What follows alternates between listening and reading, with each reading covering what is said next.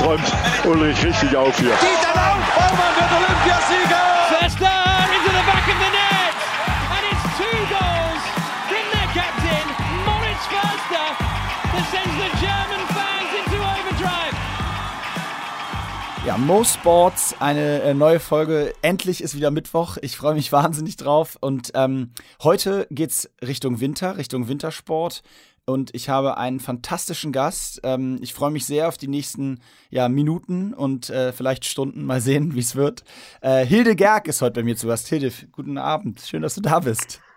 Hallo Mo, Servus. Mich freut's, dass es dich auch in den Wintersport verschlägt. Ja, und ihr hört, heute wird es bayerisch, also ähm, eine Herausforderung auch für mich, aber äh, Hilde, ich habe sie ja ein bisschen kennenlernen dürfen, spricht auch hervorragendes Hochdeutsch, also mal sehen, ich freue mich.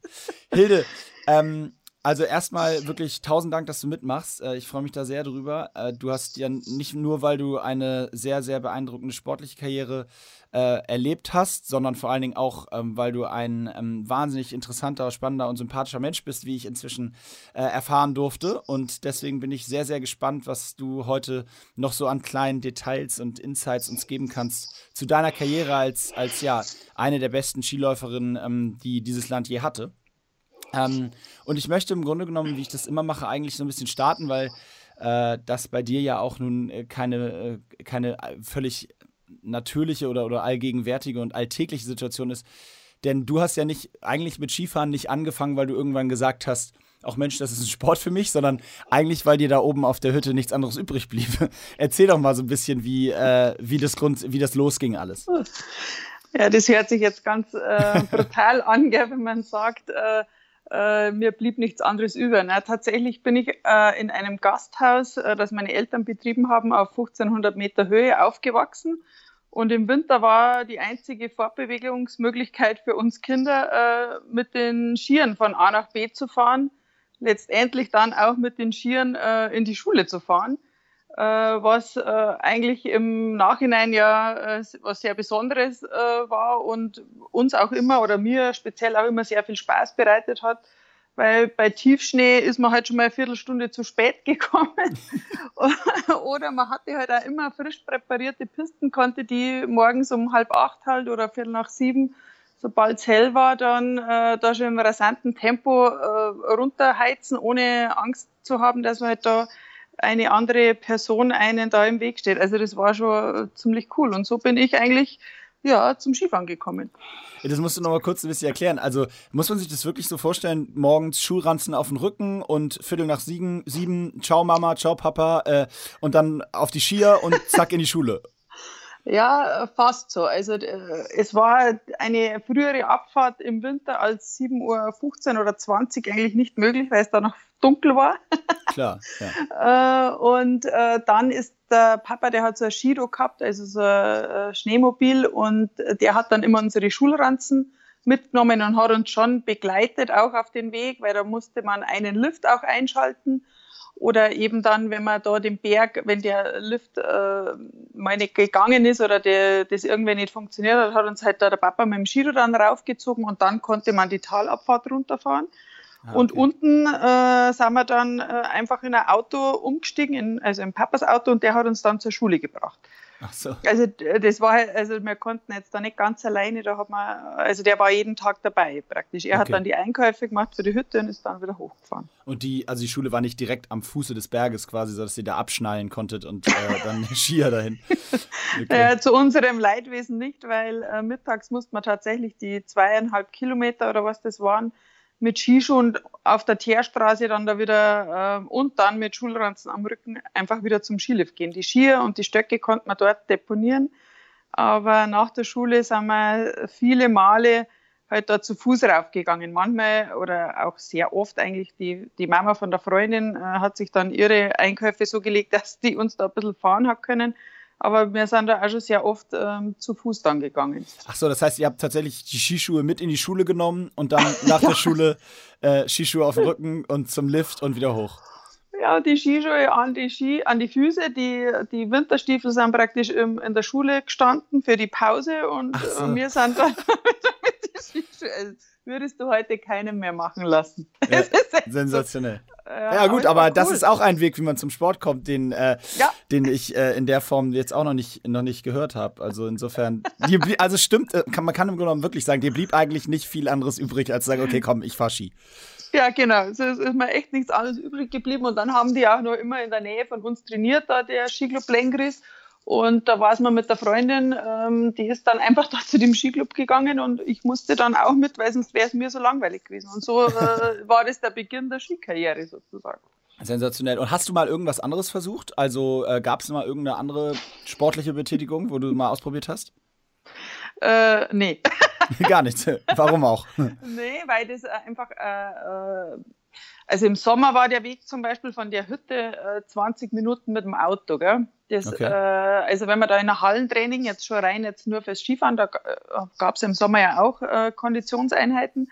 Äh, das war dann schon immer Aufwand. Also da durfte man schon auch nicht immer hin und immer nur, wenn jemand halt Zeit gehabt hat zum Fahren.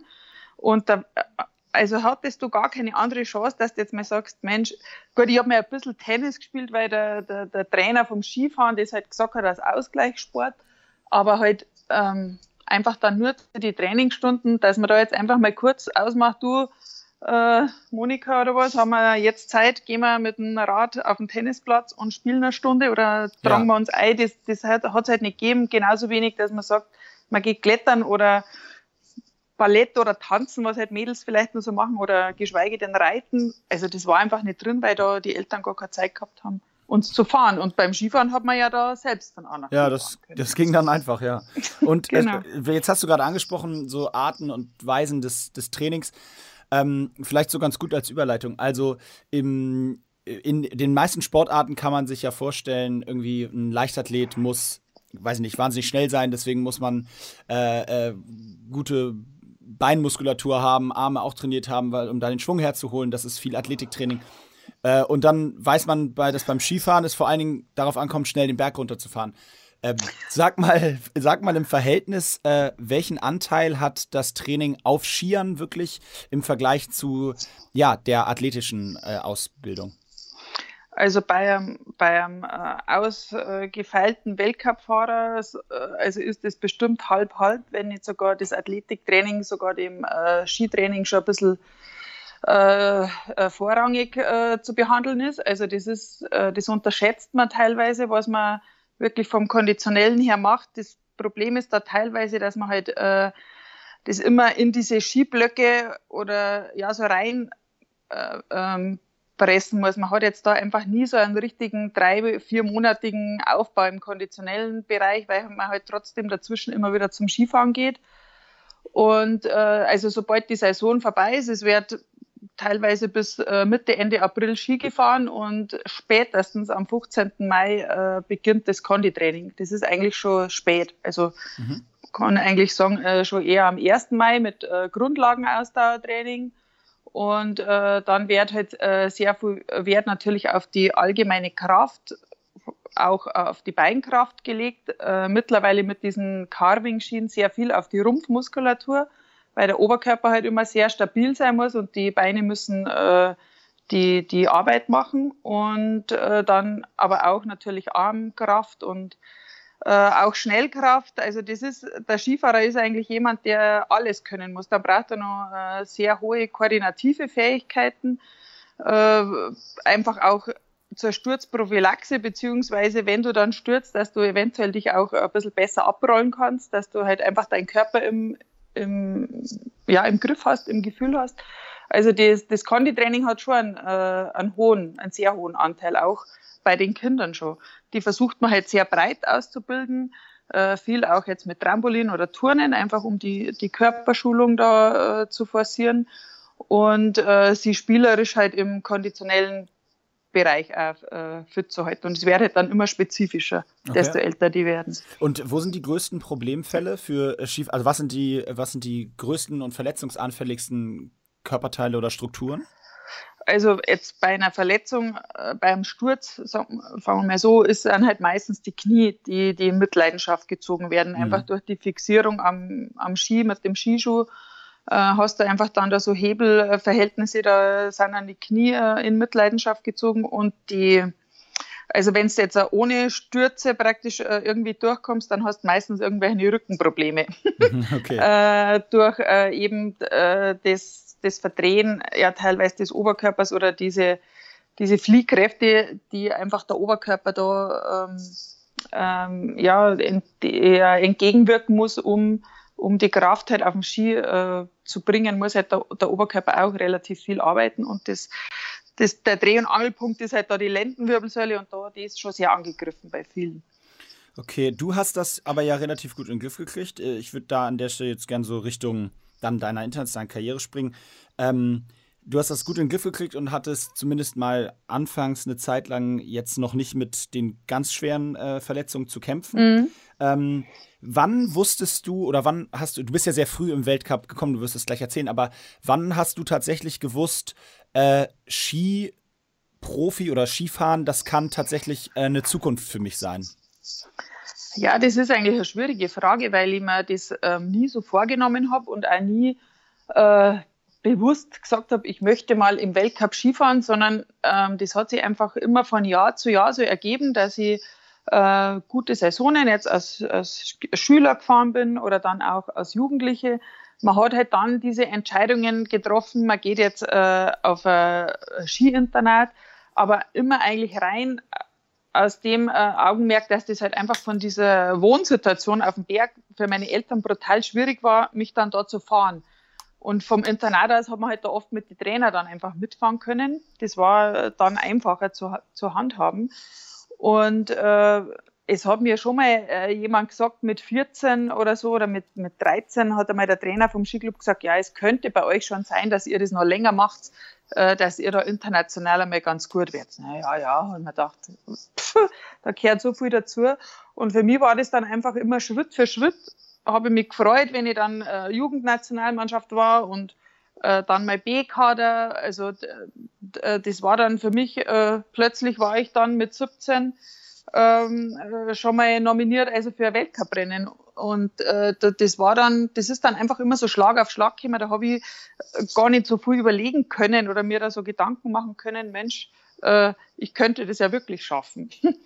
Ja, das ja, war ganz witzig, ja. Eigentlich auch ein gesunder Weg. Äh, vielleicht an der Stelle mal kurz so die Zwischenfrage, wie, wie äh, schätzt du das denn grundsätzlich ein? Äh, ich habe mich jetzt häufig mit den Gästen hier im Podcast auch über das Thema so gerade Druck im Jugendbereich und wie man im Jugendbereich damit auch selber schon umgehen kann, äh, beschäftigt in den verschiedenen Sportarten. Ähm, jetzt hast du ja sowohl die eigene Erfahrung als auch inzwischen durch deine Tochter ja auch nochmal aus einem anderen Blickwinkel eine Erfahrung ähm, zum Jugendsport, sag ich mal. Äh, wie schätzt du das grundsätzlich ein? Ist das, ist das so, ist der Weg, den du gewählt hast, der richtige, ähm, im Grunde genommen das spielerisch nach und nach zu machen? Und wie siehst du das heute im Vergleich? Ja, das ist, also ich habe das Glück auch gehabt, dass ich im, im Skiclub Lengris äh, da total gut gefördert worden bin, dass da also diese Strukturen ja komplett vorhanden waren und ich das halt immer aus eigenem Antrieb alles äh, bewältigen konnte. Und es ist, mittlerweile wird dieser Skisport durch das, dass sich der Schnee halt auch immer mehr zurückzieht, halt auch sehr elitär. Man muss äh, weitere Wege in Kauf nehmen, schon als zehnjähriges Mädel oder Junge äh, und äh, da, da ist das, äh, das Wert ist einfach äh, schwieriger, weil die viel mehr unterwegs sind, dadurch dann äh, auch immer mehr die Eltern dabei sind, äh, diese spielerische, die, die Gruppendynamik einfach ein bisschen verloren geht. Also die teilweise halt schon sehr viel in diesen jungen Jahren da allein eher eine Trainingstage abspulen und letztendlich äh, dann oft einmal mit 16, 15, 16, 17 einfach gar keine Lust mehr haben, weil sie äh, da, weil es halt rein immer nur um dieses Skifahren geht. Und mir, bei mir war das jetzt so, glücklicherweise, dass halt auch immer sehr viel Spaß gemacht hat mit äh, meinen äh, Mitstreiter, mit meinen Mannschaftskollegen. Das war eigentlich für mich das Wichtigste. Und nicht immer nur, äh, dass ich da jetzt nur fünfmal mehr den Berg runterfahre. Da ist eher ums Liftfahren gegangen. das ist ganz lustig, weil ähm, diese, die Thematik ähm, Mannschaft spielt ja beim Skifahren schon auch eine Rolle. Es nicht, gibt nicht nur auch Teamwettbewerbe, sondern man ist ja dann auch nachher im Weltcup-Zirkus einfach wahnsinnig viel zusammen mit den anderen Fahrern unterwegs, auch wenn man irgendwie Konkurrenz ist, aber es, man ist ja doch irgendwie auch ein Team, Team Deutschland und oder ein, ein Team in dieser Weltcup-Saison. Äh, ist das, ist das was, was sich schon in der Jugend auch so auch so entwickelt? Also kommt man in diesen Teammodus schon in der Jugend rein, so wie du jetzt gerade beschrieben hast, oder ist das dann tatsächlich erst irgendwann auf professioneller Schiene?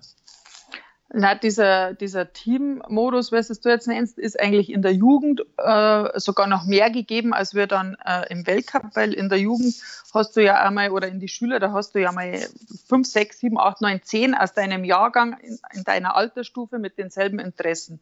Äh, da ist ja noch viel mehr äh, Teamgeist gefragt und natürlich auch äh, dieses Konkurrenzdenken noch nicht so stark ausgeprägt. Also mhm. bei den Jugendlichen oder bei den Kindern. Dann hingegen, wenn du halt Weltcup-Mannschaft bist, da äh, ist das ist genau richtig. Man ist da 280, 300 Tage im Jahr unterwegs. Man ist im selben Hotel, man äh, wohnt zusammen am Zimmer, man holt sich die Tipps vom selben Trainer äh, und steht aber am Start und ist Konkurrent. Und das ist halt eine totale Ausnahme eigentlich. Äh, das ist äh, schwierig, schwierig das zu handhaben für Trainer und auch für die Aktiven. Also man muss halt da wirklich das lernen, dass man halt, sobald dieses Rennen vorbei ist und man dann wieder beim Mittagstisch sitzt oder halt abends spätestens dann, wenn man sich da wieder alle zusammenfindet, dass halt da jeder so ein Mensch ist, wie er, wie er halt ist, egal ob der das Rennen da draußen jetzt gerade gewonnen hat oder ob er da halt 30. geworden ist. Aber was macht das mit dir? Also wie, ich finde das, ich finde das so schwer vorstellbar. Jetzt mal aus deiner Erfahrung, du hast ein Rennen gehabt und es ist komplett in die Hose gegangen. Und dann äh, setzt du dich da an den Tisch, musst du da abends oder gehst du da abends ins Hotel an den Tisch und da deine Kollegen hatten vielleicht ein überragendes Rennen, einer hat vielleicht gewonnen, ich weiß es nicht, und ja. wird vom Trainer gefeiert und du sitzt daneben und denkst dir nur, Halleluja, ich will ins Bett. Oder ja, der wird, halt, der wird halt vom Trainer jetzt dann einig gefeiert, also die äh, versuchen da halt auch ähm, das dann relativ schnell wieder, meistens haben wir am nächsten Tag wieder ähm, äh, einen Wettbewerb, jetzt gerade im Weltcup-Bereich. Natürlich, bei Großereignissen ist das oft schon schwierig. Da ist halt äh, der Trainer auch gefragt, der muss halt die einen trösten und mit den anderen feiert man. Und äh, bestenfalls äh, ist halt der, der wo da der Verlierer ist, äh, dann auch so viel und feiert dann mit und lässt sich dann da mitreißen irgendwie. Aber es ist äh, sicher nicht so, äh, jetzt gerade im Weltcup-Bereich, wenn du da einfach einen schlechten Tag hast äh, und der andere hat einen guten Tag, dass du dann von dem supported wirst oder von dem dann aufgebaut wirst. Das ist nämlich, das ist gar nicht möglich. So wenn es jetzt du vielleicht einen von deine, keine Ahnung, Stürmer oder Torwart oder was, der einfach einen scheiß Tag gehabt hat, äh, da gängen halt dann die anderen Mitspieler hier und sagen, ey, scheiß da nichts, beim nächsten Mal wird's wieder besser. Ja. ja, das bringt dann vielleicht sogar was oder gibst dem den einen oder anderen Tipp und, äh, und nimmst ihn mal ins Gespräch oder so, aber das, das gibt's halt da nicht. Wir funktionieren irgendwo schon als Team, wir reisen als Team, aber äh, jeder ist halt dann in der Situation, wenn er am Start steht, ja, einfach dann äh, der Konkurrent des anderen. Und das ist äh, auch äh, die Kunst eines guten Cheftrainers oder Disziplintrainers, seinen Haufen da so gut zu organisieren, dass man gerade mit, äh, ja, mit der Aufarbeitung eines Tages Erfolg oder Nicht-Erfolg äh, da gut umgeht und dann wieder auf ein gutes Level kommt, um, äh, um dann einfach auch wieder äh, erfolgreich da weiterarbeiten zu können. Hat, hattest du den Fall mal konkret in der, in der Ausprägung, dass du, äh, also dass deine Zimmerpartnerin ein Rennen gewonnen hat und du irgendwie den Tag nur beenden wolltest und dann da, damit umgehen musstest? Bestimmt. Ja? Bestimmt. Aber Bestimmt, nicht so, aber das kann ich jetzt nicht, äh, aber nicht so, na, jetzt nicht so bewusst, dass ich, ähm, das noch im dass Kopf ich ist. das jetzt nur äh, wisst, ja. aber das war bestimmt mal so und das muss man halt dann auch irgendwo, ähm, das lernt man halt auch, dass man das dann auch irgendwo wieder abpackt und die Bezugsperson ist halt dann nicht die Zimmerpartnerin, sondern im Grunde ist, ist das halt dann das Trainerteam. Der Trainer, ja. Äh, führ uns mal bitte äh, so ein bisschen durch die tatsächlich vielleicht so letzten drei, vier Minuten vor so einem sehr, sehr wichtigen Rennen.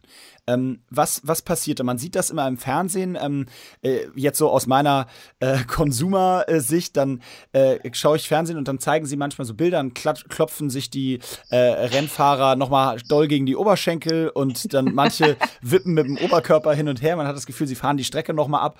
Äh, was, was geht da in so einem Kopf vor?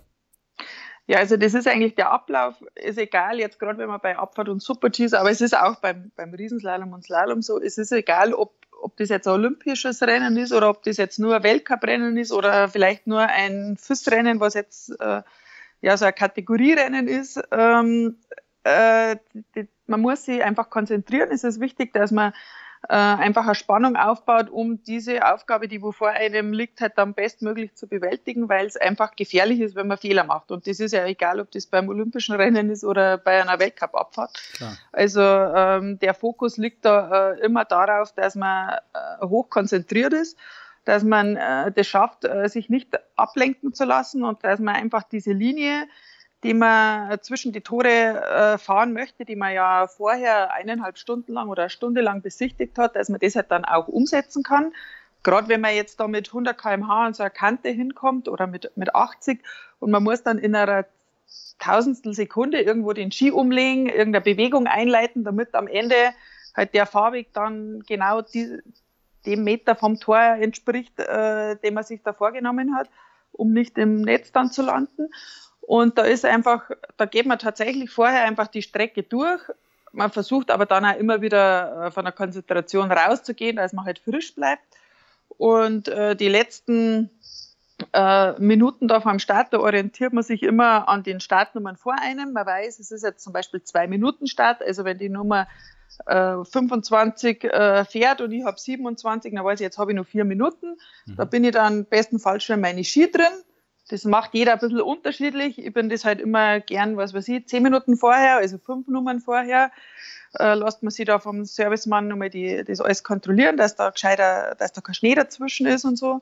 Und äh, dann geht man nochmal die wichtigen Passagen durch und muss sich aber dann eigentlich schon recht sicher sein. Und, und dann versucht man sich zu pushen. Also, dass man jetzt sagt, man fährt jetzt da nicht nur runter, dass man runterfährt, sondern dass man halt mit bestenfalls mit Angriff, also mit dem Drang nach vorne da runterfährt, dass man halt einfach auch schneller ist.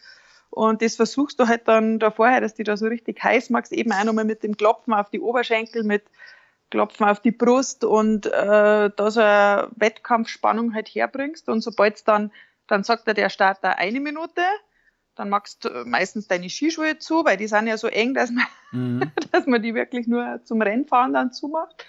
Und äh, dann sagt er da 30 Sekunden an, dann schaust du, ob deine Stöcke sitzen, ob deine Brille passt. Und äh, bei 10 Sekunden gibt man die Stöcke über die, über die Startschranke und dann gibt's immer dieses Piepsen, das man mhm. dann auch im Fernsehen sieht. Und in dieser Zeit von diesen fünf Sekunden oder fünf Piepsern und noch zwei Sekunden nachher, glaube ich, hat man Zeit, äh, da rauszustarten, hat jeder auch seinen Rhythmus, ob er jetzt beim zweiten Pieps wegfährt oder beim fünften. Und ja, und dann geht's los. Und dann äh, macht man eh nur, nur das, was man sich eigentlich im Kopf da vorgenommen hat. Du hast eben einen, äh, einen Satz gesagt, den ich äh, spannend finde, weil ich das auch häufig bei Kommentatoren beim Skifahren höre. Äh, die sagen dann manchmal, äh, oh, man sieht, äh, er oder sie fährt heute voll auf Angriff. Das ist häufig so ein Begriff, der, mhm. der, der, da gesagt wird.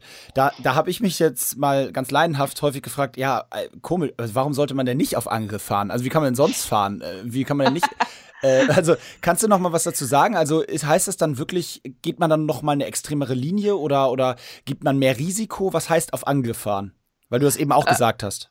Genau, also das ist, ähm, vielleicht kann man es mit Tennis ein bisschen äh, vergleichen oder vielleicht kann ich es dir durchs Tennisspielen erklären, weil Hockey spiele ich jetzt nicht, kann ich jetzt im Vergleich nicht ziehen.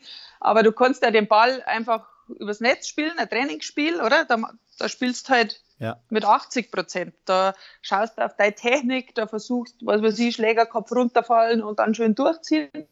Und wenn du auf Angriff spielst, dann ist dir deine Technik scheißegal, da bolzt du halt den Ball dann da hinten ins, die letzten Zentimeter vor die Linie und, äh, und, und überlegst eigentlich nicht so viel. Schaltest halt einfach äh, ein bisschen das Hirn aus und gehst in diese automatische Schiene rein ähm, und, und versuchst halt einfach jetzt im, beim Skifahren ist es dann so, dass man halt beim Abfahrtfahren noch länger in der Hocke bleibt. Also das heißt auch, man kommt schneller auf gewisse Passagen hin. Mhm. Man, man sieht gegebenenfalls auch diese Welle nicht so, weil man halt einfach ein bisschen tiefer ist.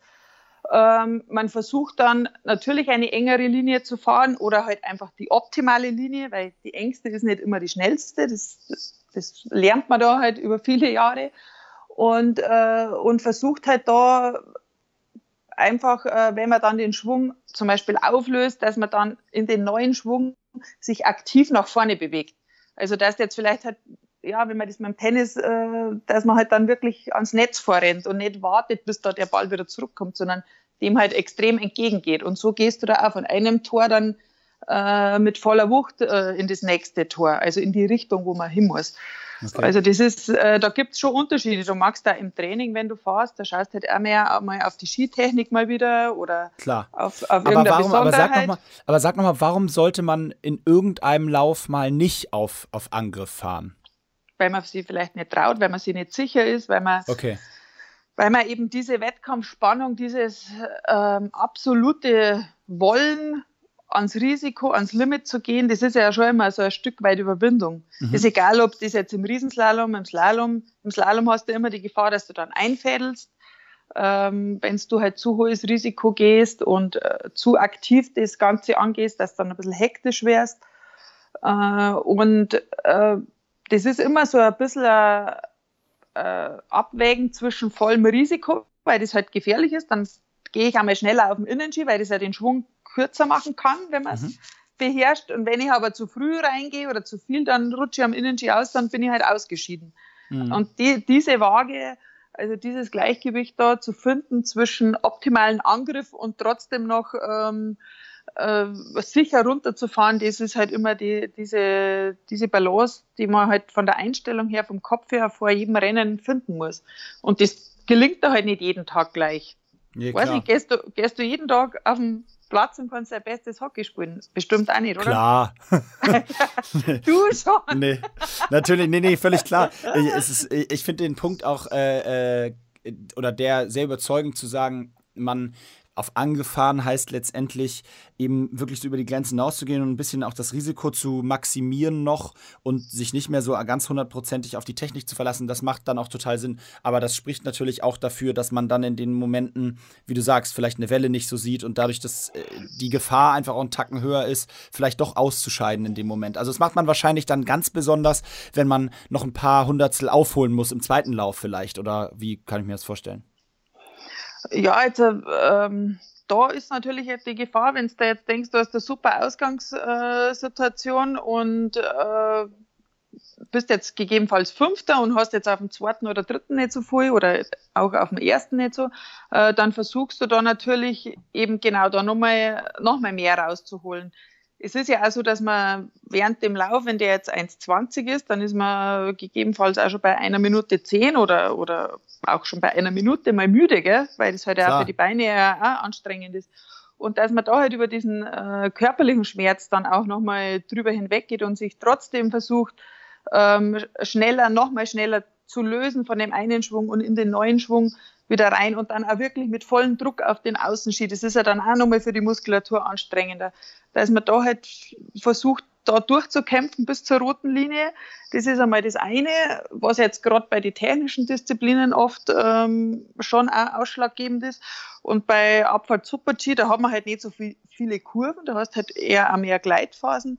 Äh, da ist das halt einfach wirklich, dass man, wenn man jetzt merkt, man kommt auf eine Kurve schnell hin, äh, wenn ich dann ein bisschen aufstehe, dann bremst es mich schon allein von dem, weil ich äh, mehr Luftwiderstand biete und weil ich, äh, dann habe ich halt mehr Sicherheit und dann fahre ich halt da ein bisschen gemütlicher um die Kurve rum und beschleunige auch am Kurvenende nicht so, äh, aber ich bin halt sicher durchgekommen. Und wenn ich jetzt da wirklich auf An Angriff gehen möchte, wenn ich jetzt weiß, äh, ich fahre jetzt auch um so einen Disziplinenweltcup mit und es hilft mir jetzt auf fünfter Platz nichts, ich muss jetzt da aufs Treppchen, ja, dann, dann kann ich da nicht runterfahren wie ein nee, ein Schwamm, ein Schwammerl, sondern da muss ich dann äh, wirklich ähm, äh, ja, die, die äh, Eier in die Hand nehmen, sagen Frauen jetzt nicht, aber das nee. ist, das ist aber dann weiß, so. Du musst dich halt einfach ähm, zusammenreißen und da über dein Limit halt gehen.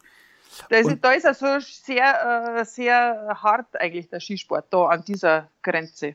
Ja, klar, das, das ist immer wieder beeindruckend zu sehen, dass, mit was für einer, weil, weil ja auch Tag für Tag dann an so einem Weltcup-Wochenende ist ja nicht so, dass man dann so ein Rennen in acht Tagen hat, sondern äh, du hast irgendwie zwei pro Tag und das drei, vier Tage nacheinander. Also wir sprechen jetzt ja auch nicht äh, irgendwie von, von einem Rennen einmal die Woche. Das ist äh, ja auch ja, eine genau. Herausforderung. Genau. Ähm, genau. Sag mal, am, also du bist dann 1993, ähm, hast dein Debüt im Weltcup gefeiert. Äh, du hast eben schon gesagt, warst ganz jung, 17, glaube ich, ne? Oder, äh, mhm. oder sogar noch Genau, jünger. noch ähm, 17, ja. Noch 17 und ähm, ab da ging es dann ja eigentlich, wenn man ehrlich ist, auch relativ äh, schnell, ähm, was auch so die Erfolge angeht. Wobei Erfolge gerade auch im Skisport ja gar nicht zwingend immer nur ähm, äh, äh jetzt Platz 1 bedeuten, sondern wenn man mit 17 in den Weltcup äh, kommt und da direkt Punkte sammelt oder äh, und dann standen ja im Jahr danach auch schon deine olympischen, deine olympische Premiere an ähm, dann äh, sind Erfolge sind ja gar nicht immer nur in 1, 2 und 3 zu messen. Zumindest stelle ich das immer wieder hier im Podcast mit meinen Gästen fest. Ja, ist und, richtig. Und du hast äh, dann äh, ab 93 begann deine, deine Weltcup-Zeit, um es mal so zu sagen. Deine Profizeit ist ja eigentlich ja. sogar die richtige Bezeichnung.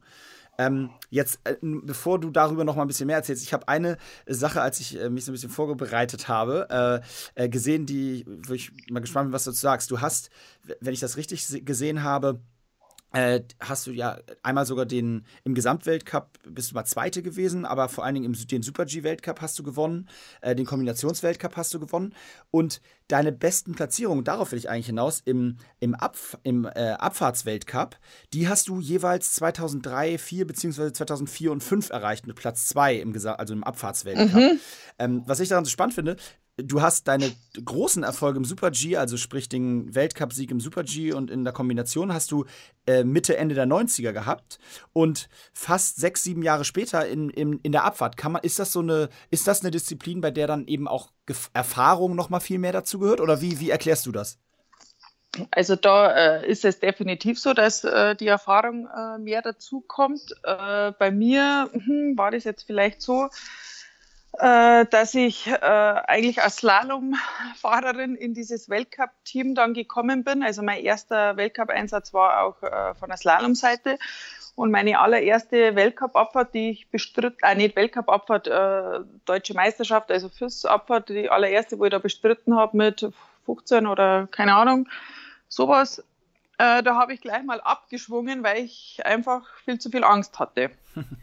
Und äh, das hat halt dann einfach auch sehr lange gedauert, bis ich da äh, überhaupt in der Abfahrt dann da so rangeführt wurde. War wirklich immer eher Technikerin, mhm. sehr, sehr lange. Und im Super-G ist mir das immer leicht gefallen, weil da waren die Radien sind dann nicht so weit wie in der Abfahrt. Also da hat man keine so eine hohe Geschwindigkeit. Äh, aber die Geschwindigkeit, die konnte ich immer gut handeln im Super-G und äh, so ein Gefühl für die Linie, weil da besichtigt man und fahrt ja dann gleich praktisch diesen ja doch schnelleren Kurs als wie jetzt ein Riesenslalom äh, gleich da auf Angriff runter. Das habe ich immer ganz gut handeln können und den habe ich eben äh, einmal da glaube ich äh, 95, 96, nein 96, 97 gewonnen. Den habe ich aber allerdings 2002 glaube ich auch nochmal gewonnen. Ja, genau. Super Check, mhm. Also da, das hat sie, da war ich eigentlich kontinuierlich äh, dran und äh, später dieses Abfahrtfahren, das hat sie dann nachdem ich mal 2000 einen Fuß gebrochen habe, da habe ich dann äh, auf Slalom und Riesenslalom fahren leider weitestgehend verzichtet, weil ich da einfach, das, das ging nicht mehr von der Belastung her. Äh, da musste ich da ganz schön zurückschrauben und äh, da bin ich dann halt Abfahrt und Super-G gefahren und dann kriegt man da auch mehr Trainingstage, mehr Erfahrung. Mhm.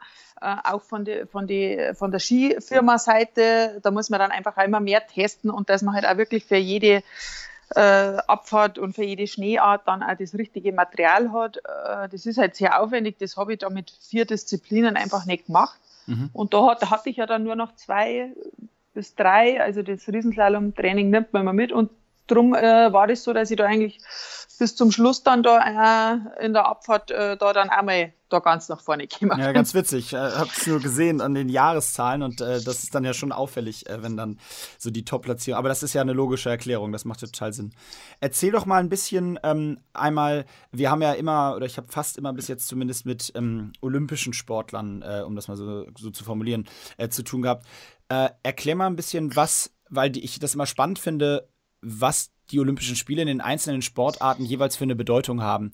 Äh, ihr habt ja, du hast eben gesagt, 280, 300 Tage im Jahr unterwegs, das ist ja absoluter Wahnsinn. Da weiß man ja, könnte ich mir vorstellen, manchmal gar nicht mehr, wo man gerade genau ist.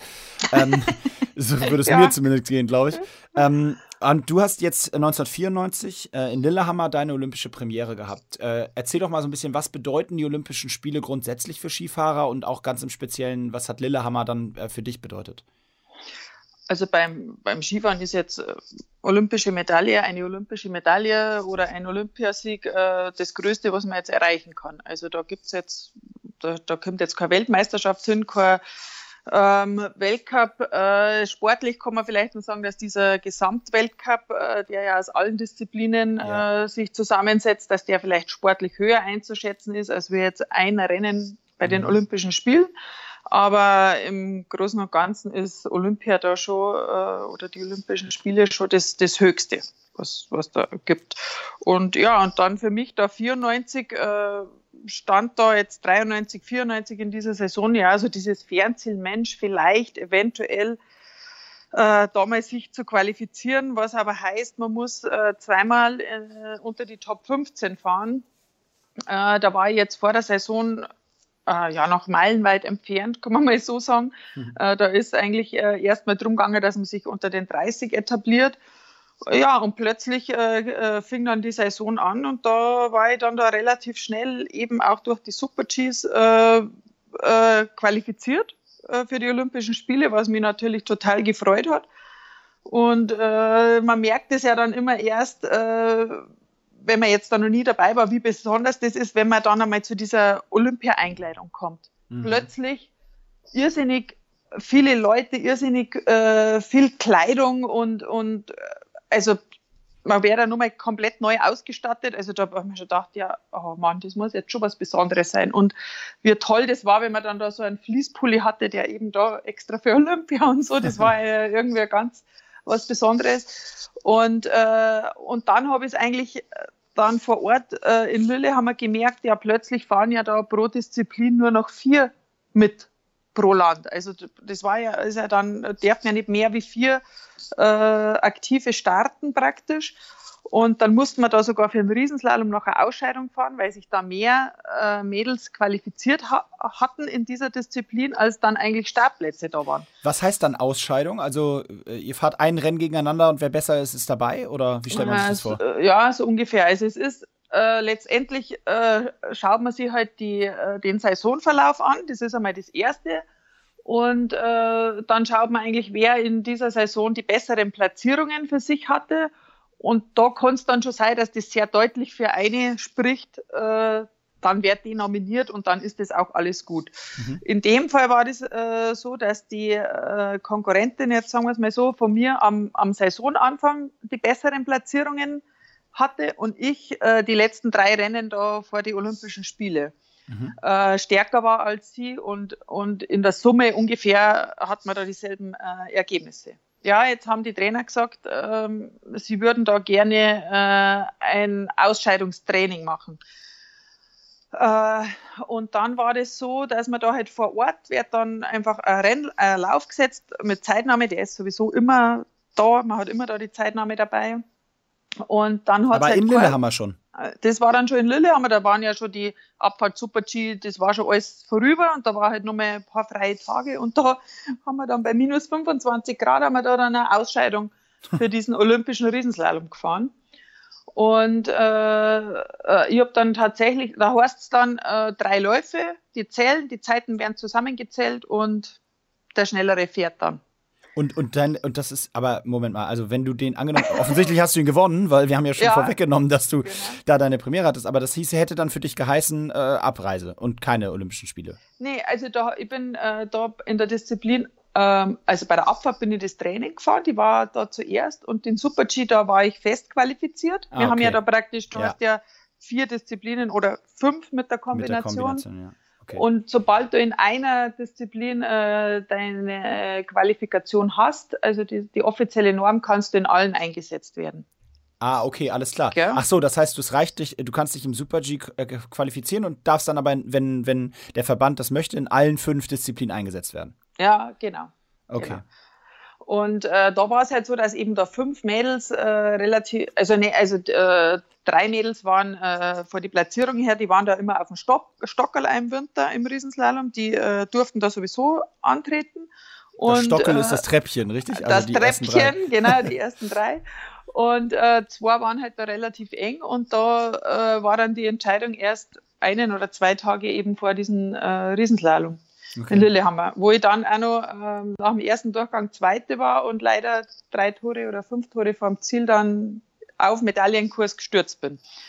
Also das war äh, da so mein, mein Horrorerlebnis in Lillehammer. Was, äh, äh, was macht das mit einem, wenn man äh, weiß, die Medaille, eine Olympiamedaille, wie du eben gesagt hast, das Größte, was man im Skifahren erreichen kann, ist drin und drei, ich habe das Video vor Augen, und drei oder fünf Tore vor Schluss äh, stürzt du und weißt in der Sekunde, der Traum ist weg.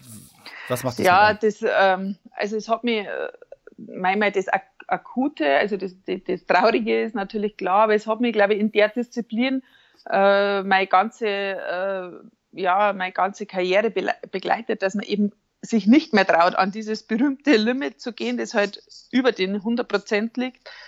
Äh, weil mir da schon am, am Start klar war, jetzt muss ich Vollgas geben. Ich war da furchtbar nervös und hab, hatte da einige Fehler und habe mir immer wieder gesagt, komm, geh ans Limit, sonst gewinnst du nichts. Wenn du da unten bist und Fünfte jetzt wirst, wäre natürlich toll gewesen, aber halt nicht beim olympischen Rennen. Mhm. Jetzt riskier. Äh, und dass ich das dann nicht bis ins Ziel geschafft habe, äh, das, äh, das finde ich heute noch beleidigend. weißt du noch, was, weißt du noch, was du falsch gemacht hast? Ja, ich bin halt äh, eben zu, zu schnell dann auf dem Innenski, also da, über so eine Welle gesprungen und dann nicht äh, korrekt gelandet. Da war ein bisschen diffuses Licht auch. Und äh, da hat halt die Position am Ski dann einfach nicht passt. Einfach zu wild, zu ungestüm war das halt für die Situation. Mhm. Da hätte man halt ein bisschen mit mehr Erfahrung da agieren müssen.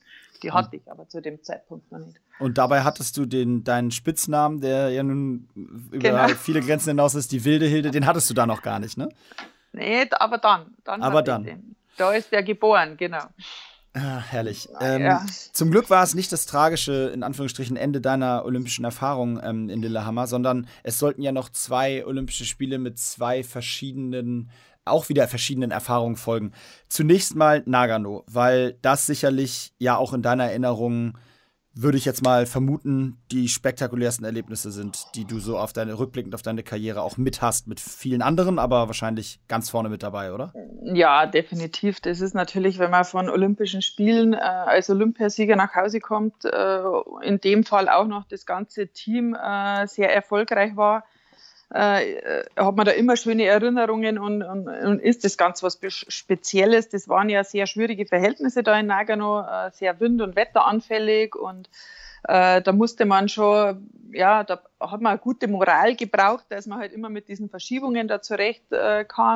Und da hat einfach auch das Trainerteam super funktioniert. Also die Teamzusammenstellung war halt zu der Zeit einfach ideal. Da, die haben sie alle ergänzt und äh, haben einfach auch dann äh, die Stimmung positiv auf die Athleten äh, übertragen. Und äh, das ist ja dann einfach auch in, in Erfolg äh, umgemünzt worden. Und äh, da war ich dann letztendlich ja äh, Slalom-Olympiasiegerin, wo ich immer gesagt habe, da war ich 600 vor der, vor der Zweitplatzierten, wo ich immer gesagt habe, da ist einfach dieses Pech, was sie in Lillehammer gehabt hat, hab, ist mir da wieder äh, zugute geschrieben worden. Äh, Mai, weil sechs Hundertstel bei zwei Durchgängen Slalom ist halt eigentlich gar nichts. Gell? Und äh, da, äh, da bin ich dann, äh, letztendlich war das dann schon so ein bisschen die Versöhnung äh, mit diesem, ja, mit dieser verlor verlorenen Medaille da von, von 94. Und äh, das war ja einfach total unfassbar. Es ist halt, man ist halt da so ja, ein bisschen geschockt, positiv geschockt, wenn sowas passiert und man erlebt es dann auch alles wie so ein Traum.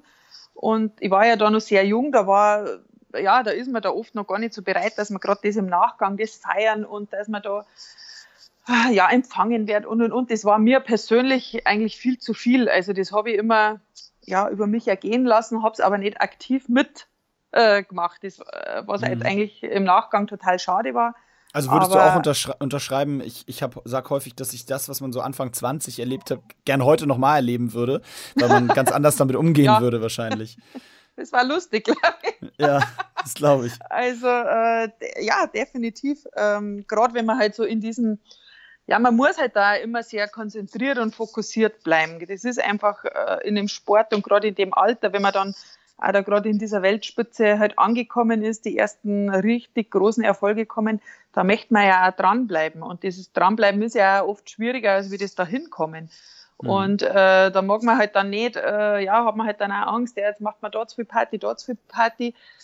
Bei uns geht es ja dann auch nach so Olympische Spiele einfach weiter wieder. Ja, eine also, Woche später ja, so ungefähr, ne? Ja, genau. Und äh, das war da eigentlich ein bisschen, äh, das, das, was ein bisschen schade ist, dass man das halt nicht so bewusst ähm, mhm. dann da miterlebt.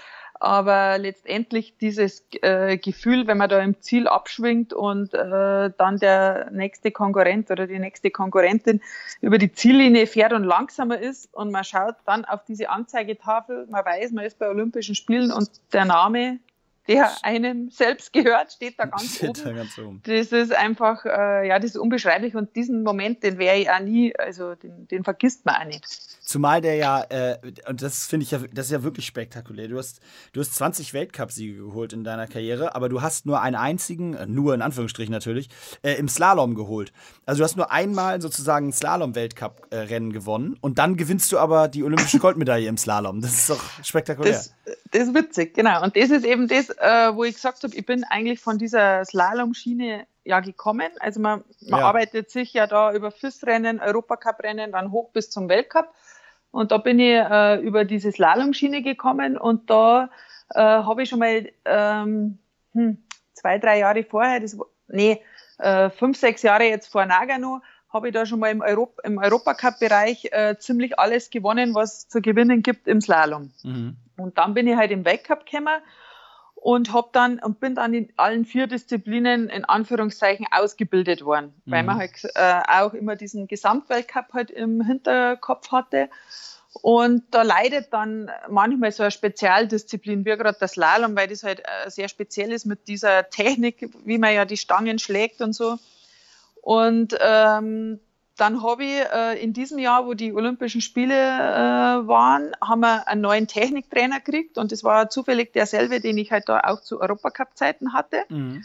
Und prompt waren halt dann wieder nicht mehr nur, nur Plätze zwischen 10 und 15 möglich oder mal 8 oder 9, sondern plötzlich ist der Knoten geplatzt. Ähm, dass ich so Rennen auch unter die drei abschließen kann. Aber das waren eben erst drei, vier Rennen vor, vor den Olympischen Spielen. Darum habe ich da nicht recht bemerkt. Ja, aber altes Thema. Richtig performen, wenn es drauf ankommt. Top-Leistung ja. bringen, wenn es zählt. Das ist ja, genau. spektakulär. Genau.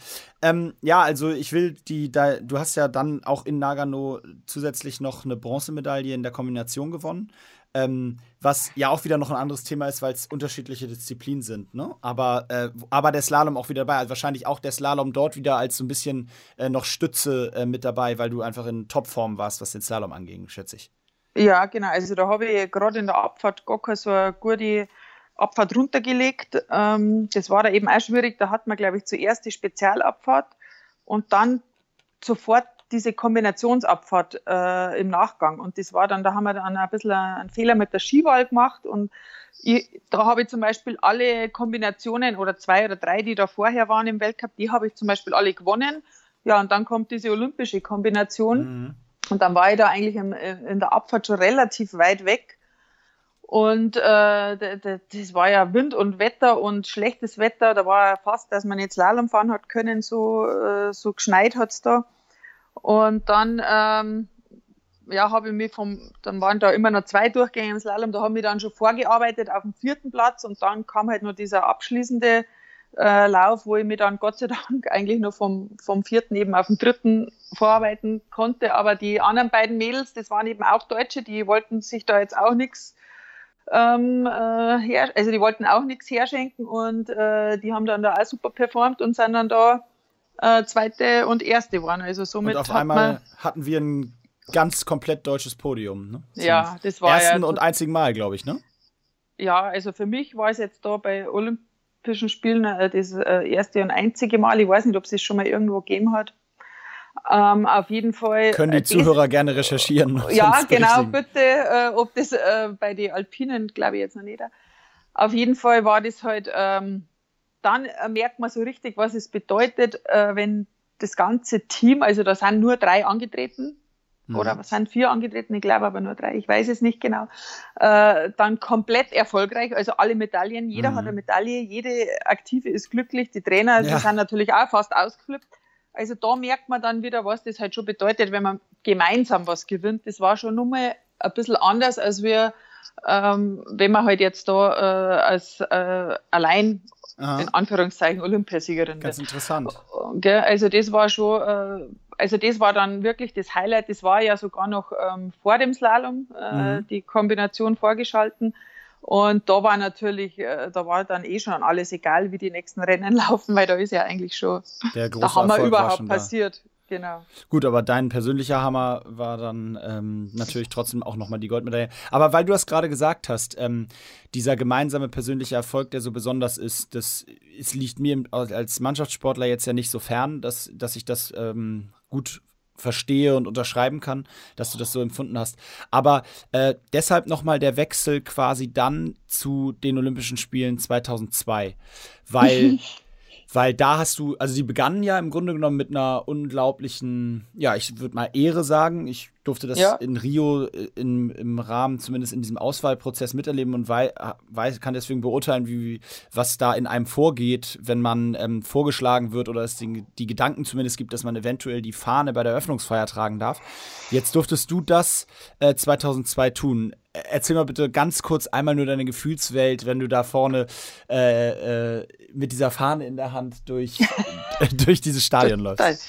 Ja, das sind auch wieder so ähm, ja, kurze Momente eigentlich. Man denkt, oh, da könnte ich jetzt noch fünf Runden machen. Man ist halt einfach irrsinnig stolz. Man ist ähm, auch ein bisschen bescheiden, weil man ja weiß, man, man darf diese Fahne jetzt nur tragen, in Anführungszeichen, weil man ja schon mal Olympiasieger war. Mhm. Äh, da wird einem da schon mal kurz bewusst, ähm, was man eigentlich bisher äh, schon alles erreicht hat. Und äh, ich bin da ja 2002, da hatte ich ja dann auch schon meine erste richtig schwere Verletzung hinter mir, äh, den Schien- und Wadenbeinbruch, den ich mir da 2000 zugezogen habe. Bin bei mhm. den Olympischen Spielen sogar mit Marknagel noch angetreten. Also da war ja die Verletzung bei Weitem noch nicht äh, beendet, in Anführungszeichen. Und wenn du dann da so gehst, ähm, ja, die Fahne, erstens versucht man natürlich mal, dass die wirklich schön schwingt und da konzentriert sich da mal ein bisschen, dass man Ich stelle mir das wahnsinnig, ich stelle mir das als wahnsinnig großen Druck vor. Ich habe ich, ich hab immer vorher mir so vorgestellt, dass ich, oh Gott, oh Gott, A, bloß nicht hinfallen und B, äh, diese Fahne muss irgendwie die ganze Zeit schwingen. Sind das so Gedanken oder ist das, denkt man da gar nicht dran? Nein, das habe ich mir da nicht so, äh, so schlimm vorgestellt, dass ich da jetzt äh, in Anführungszeichen einen Fehler mache, weil ich mir da nicht denkt, ich war dann ja, ganz froh, dass das eigentlich ja relativ leicht geht. Ist sie äh, eigentlich schwer? Vor, ist äh, man, schwer? Hat da, man hat da schon so einen, einen Gurt äh, bekommen, wo man die, den, den, die Fahne dann reinsteckt, dass man halt die okay. mal dahin trägt und dann zum äh, Schwingen tut man die halt dann da raus. Ah, okay. Aber es ist, äh, es ist jetzt für einen trainierten Athleten eigentlich das geringste Problem. ist schaffbar, ist schaffbar. ja, okay, genau. verstehe. Aber halt ja, einfach stolz und dann äh, sieht man ja ein bisschen auf der Leinwand, wie viele da hinten nachmarschieren vom eigenen Team. Also das war, ist äh, schon sehr was Besonderes, weil gerade halt die Alpinen ja auch nicht immer so im olympischen Dorf untergebracht sind. Man, ist, man kriegt ja von dem Olympia Gedanken da, von dem olympischen Gedanken im, im olympischen Dorf haben wir da jetzt in Nagano und auch in Salt Lake City leider nicht so viel mitgekriegt. Und das war halt dann schon schön, wenn da die ganze Mannschaft äh, beieinander ist und, und man da als Erster da halt reingeht. Also da, mhm. uh, schon sehr stolz, ja. Hast du, hast du in deiner Karriere viel mit äh, jetzt nicht äh, alpinen äh, Sportlern äh, aus Deutschland Kontakt gehabt? Also hat sich da, überschneidet sich das manchmal in Trainingsphasen oder? Äh, in Trainingsphasen eigentlich äh, so gut wie gar nicht. Ähm, man hat halt Kontakt jetzt zum Beispiel, ich habe äh, Ausbildung ja bei der Bundeswehr gemacht äh, und bei diesen äh, Lehrgängen sind auch Sportler von anderen äh, Sportarten oder Disziplinen halt einfach auch vorhanden. Da lernt man sie halt kennen. aber ansonsten sind halt mir immer sehr abgeschieden auf dem Gletscher oder, oder mhm. irgendwo halt in einem Skigebiet. da trifft man sie nicht so und das Konditraining, du hast ja schon gesagt, man ist echt beim Skifahren schon irrsinnig viel unterwegs und da versucht man halt das Konditraining so viel wie möglich halt auch zu Hause zu machen. Mhm. Vor Ort, natürlich wäre mal irgendwo am Meer oder in der Wärme einfach einmal einen Block gemacht, dass man halt einmal ein bisschen vom Kopf her da wieder was anderes sieht. Aber also so richtig mein Zuhause habe jetzt Zusammen gibt selten da. Genau, man sieht, äh, bei uns sind halt nur die Rodler und, und die Bobfahrer, die jetzt im Berchtesgaden halt auch da am Stützpunkt sind. Die sieht man natürlich, äh, das ist klar, aber sonst äh, ist jetzt da nicht so viel. Sag mal kurz äh, als, als äh, vorletztes kurzes Thema, ähm, Skifahren ist ein olympischer Sport, aber ja ins, nicht nur inzwischen, sondern auch schon länger auf jeden Fall eine prof professionelle Sportart, in der man, in der man auch Geld verdienen kann. Aber, und das ist ja immer so ein bisschen die, das Trügerische dabei, ähm, wie Martin Schmidt hat das hier im Podcast mal übers Skispringen äh, relativ äh, deutlich gesagt, als er erzählt hat, dass irgendwie der 30. Platz bei einem Weltcup, also sogar noch Finale, ähm, am Ende äh, irgendwie 100 Schweizer Franken verdient. Äh, also es ist nicht immer alles Gold, was glänzt und das Geld wird natürlich vor allen Dingen in den ganz vorderen Platzierungen verdient. Kannst du, ohne da jetzt ganz vielleicht konkret ins Detail zu gehen, außer du möchtest, aber ähm, wie, wie ist das, wie muss man sich das im Skifahren vorstellen? Also ist ein erfolgreicher Skifahrer nach der Karriere äh, äh, Millionär oder äh, nur wenn er es gut macht oder gar nicht? Äh, kannst gib mal so ein bisschen so eine ein, einen Einblick im Vergleich vielleicht auch so zum gesamtdeutschen Sport, den du ja auch ein bisschen kennst.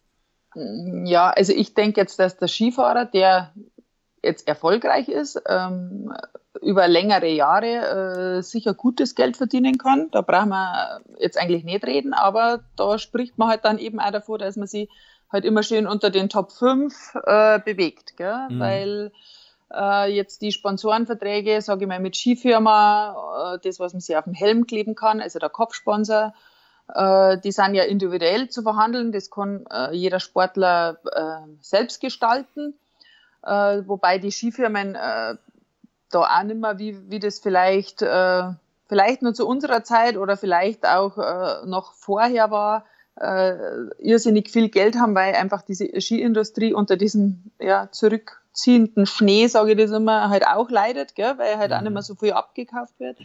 Äh, aber da hast du halt die Möglichkeit, äh, dass du da halt deine Fixsummen ähm, da verhandelst und die haben aber trotzdem immer eine Erfolgsstaffelung. Ja. Also wenn du am Ende in irgendeiner Disziplin unter den Top 3 bist, kriegst du halt nochmal extra was. Wenn okay.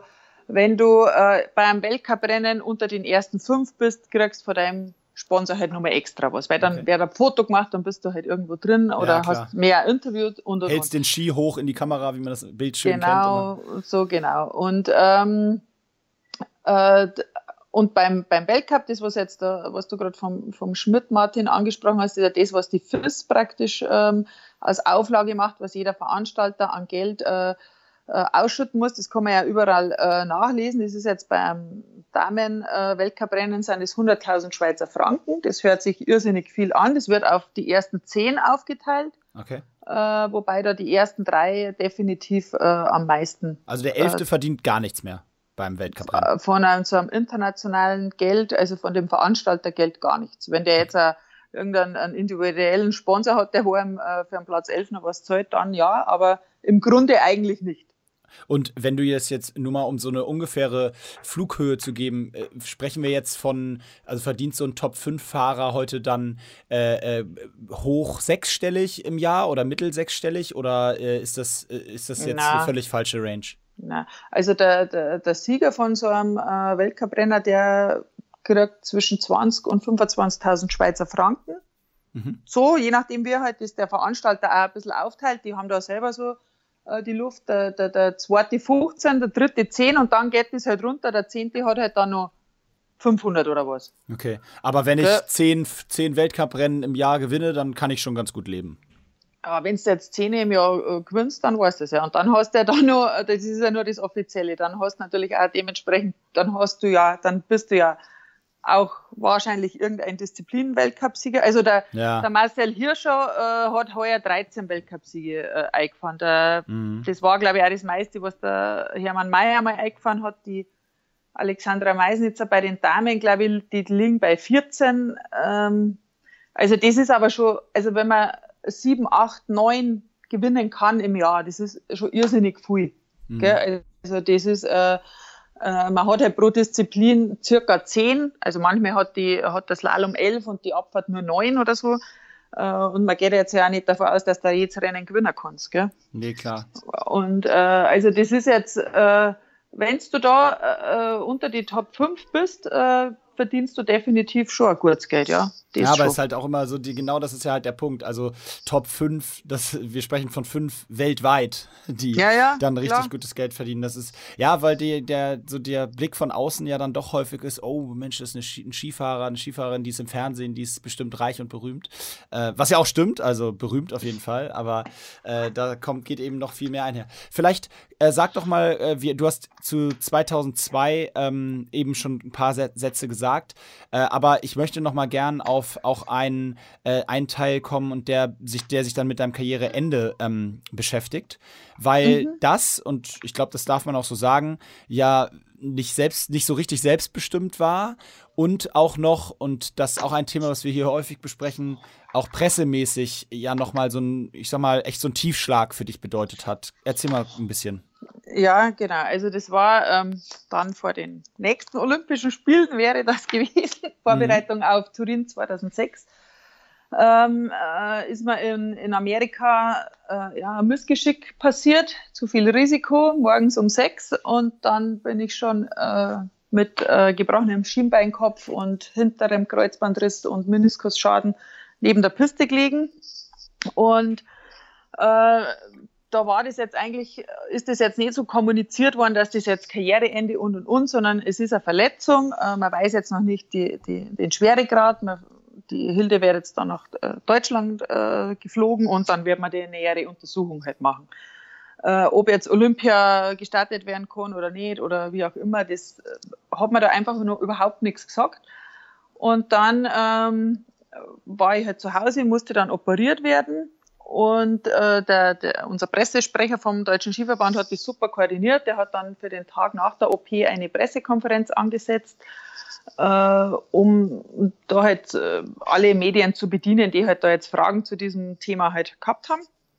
Und ich habe dann da gleich eigentlich selber war mir das auf der Piste schon klar, das ist jetzt einfach mehr, das ist aus. Und für mich war klar, nach der Saison fahre ich nicht mehr. Mhm. Das, es ist aus, es reicht jetzt. Ich habe die Vorbereitung das so oft gesagt, Gott sei Dank, jetzt bin ich dann bald nur noch fünfmal im Kraftraum und jetzt nur noch einmal und ja, so halt einfach, gell. Ich kann und, mir gut vorstellen. Ja, ja und ähm, es war dann, äh, ist auch total super gelaufen beim Skifahren und so und da war das dann, habe ich gesagt, nein, also ich quäl mich durch keine Verletzung nicht mehr durch und keine Ahnung, dann nur mal äh, keine Ahnung, also war im Reha und alles, was Ja, da genau, was halt also auf einen zukommt um halt dann auch, die Frage ist ja dann immer, ob man wieder an die Weltspitze anschließen ja, kann klar. oder nicht. Und dann äh, habe ich da das eben auch schon zum, zum also mit der Family und äh, mit, mit, mit, dem Pressesprecher besprochen. Und dann lese ich da in der Früh, bevor diese Pressekonferenz überhaupt war, äh, Hilde Gerg beendet Karriere. Äh, irgendwo in einem Videotext. Äh, die Bildzeitung zitiert. Ja, da hat es dann mir natürlich äh, komplett gereicht, gell, weil ich mir gedacht habe, erstens mal darf ich jetzt schon nicht mit irgendeinem Dirndlgewand, Lederhosen oder äh, Bier- und Schnapsfass äh, mein letztes Rennen bestreiten, so mhm. ungefähr. Und dann äh, kommt da noch äh, eine Meldung, äh, wo überhaupt noch gar keine Pressekonferenz war, wo überhaupt noch keiner mit mir selber gesprochen hat. Und es wird einfach so eine Meldung in den Raum gestellt. Gell? Mhm. Äh, da war ich dann eigentlich schon mal nur mal kurz davor zu sagen, äh, ich probier's. Ja. nur mal bloß als Protest, gell? Aber da war ich halt einfach auch emotional so am, am Boden, dass ich äh, da jetzt einfach die, ja, den Weitblick jetzt gar nicht gehabt hätte, weil man hätte ja wirklich die Songkinder dieser Saison, man probiert jetzt das nochmal über den Winter und dann ähm, zu Olympia halt sagen, nein, man hört jetzt auf. Naja, auf jeden Fall äh, war ich da dann schon sehr äh, enttäuscht und war dann da bei dieser Pressekonferenz und habe das natürlich äh, dann direkt angesprochen, äh, wo ich dann aber noch mehr in Tränen ausgebrochen bin, weil ich äh, ja das überhaupt nicht fassen habe können, dass äh, da wirklich Leute gibt, mit denen man ja schon äh, 10, 15 Jahre zu tun hat, äh, mit denen versucht ein professionelles Verhältnis, Arbeitsverhältnis zu haben, weil äh, äh, Presse und, und Sportler, das äh, muss ja auch irgendwo stimmen. Und dann kämen halt da solche Meldungen, das war jetzt äh, für mich schon sehr enttäuschend. Also ja. da war ich, da war ich richtig am Boden. Das muss man ja auch noch mal so, ich, oder ich würde das gerne noch mal so verdeutlichen, weil es geht ja gar nicht darum, dass jetzt eine Meldung äh, kommt, sondern, und das finde ich halt das Dramatische, die wurde im Grunde genommen ja in dem Moment die Chance genommen, einfach äh, dein, dein Karriereende, der ja so, dass ja sowieso schon in dem Moment schwierig war, weil du eben diese schwere Verletzung kurz vor den Olympischen Spielen erlitten hast und du durftest dann quasi das nicht mal selber ähm, kommunizieren und dich da hinsetzen und äh, erzählen und, und deine Beweggründe, sondern das, äh, da hat irgendein Redakteur das genau das vorweggenommen, sodass das da morgens steht. Ne? Das ist ja eigentlich im Grunde genau. die Zusammenfassung. Genau, das, äh, dass man das, äh, genau, dass man das halt, ich habe es dann zwar trotzdem noch gesagt, aber es hat ja jeder sowieso schon gewusst, also ja. erwartet, äh, was ich jetzt da sage. Und das, das war genau einfach dieses nicht selbstbestimmte und das einfach nicht den Respekt haben vor einem, ja, vor einem Sportler. Ja. ja. genau. Und das, das hat mir da schon, man da einfach irgendeine so Nummer ist oder irgendeine so äh, Werkzeug für das, dass der da halt ähm, ja, gefeiert wird, dass er jetzt da irgendwas vorweg als erstes geschrieben macht. hat. Ne? Ja, ja genau. hätte man wirklich wahrscheinlich am liebsten gesagt, genau deshalb mache ich weiter und ja. dem zeige ich es. Genau. Jetzt ähm, vielleicht nur noch mal einmal abschließend, ähm, weil also es können man stundenlang äh, weiter zuhören, aber ähm, wir kommen langsam an die Grenze der Zeit. ja. ähm, was mich noch interessiert, ist auch ein bisschen dein allgemeiner Blick. Also ähm, wir haben hier ja immer wieder in den Gesprächen mit den verschiedenen Sport aus den verschiedenen Sportarten auch verschiedene Einschätzungen äh, so zum Gesamtsport äh, äh in, in Deutschland. Ähm, ich habe da auch häufig schon meine äh, Meinung und Thesen äh, dann zu gesagt. Aber äh, mich interessiert deine. Wie siehst du das in Bezug auf äh, den Wintersport? Sind wir, sind wir auf einem guten Weg? Äh, ist die Entwicklung positiv? Wird es, werden wir weiter ähm, Erfolge deutscher Athleten im Wintersport oder vielleicht im Alpinensport äh, sehen? Und eingeordnet in den Gesamtsport in Deutschland. Äh, wie, wie schätzt du die Situation ein? Vielleicht nochmal so die abschließ das abschließende Sportfazit von Hildegard. von Hildegard. Äh, ich glaube jetzt grundsätzlich, dass der Wintersport ähm, im Gesamtdurchschnitt äh, des Sports, also mit Sommersport, ausgenommen Fußball, äh, von den olympischen Sportarten eigentlich dann äh, sehr gut bedient ist, äh, was jetzt ähm, Absicherung über Behörden, Ausübung des Berufes bis hin zu Verdiensten Möglichkeiten äh, äh, besteht. Also das ist jetzt äh, im Sommersport äh, definitiv anders äh, gelagert und grundsätzlich glaube ich, wird man im Wintersport weiterhin äh, Erfolge feiern und Erfolge sehen können. Die letzten Olympischen Spiele waren ja auch sehr erfolgreich.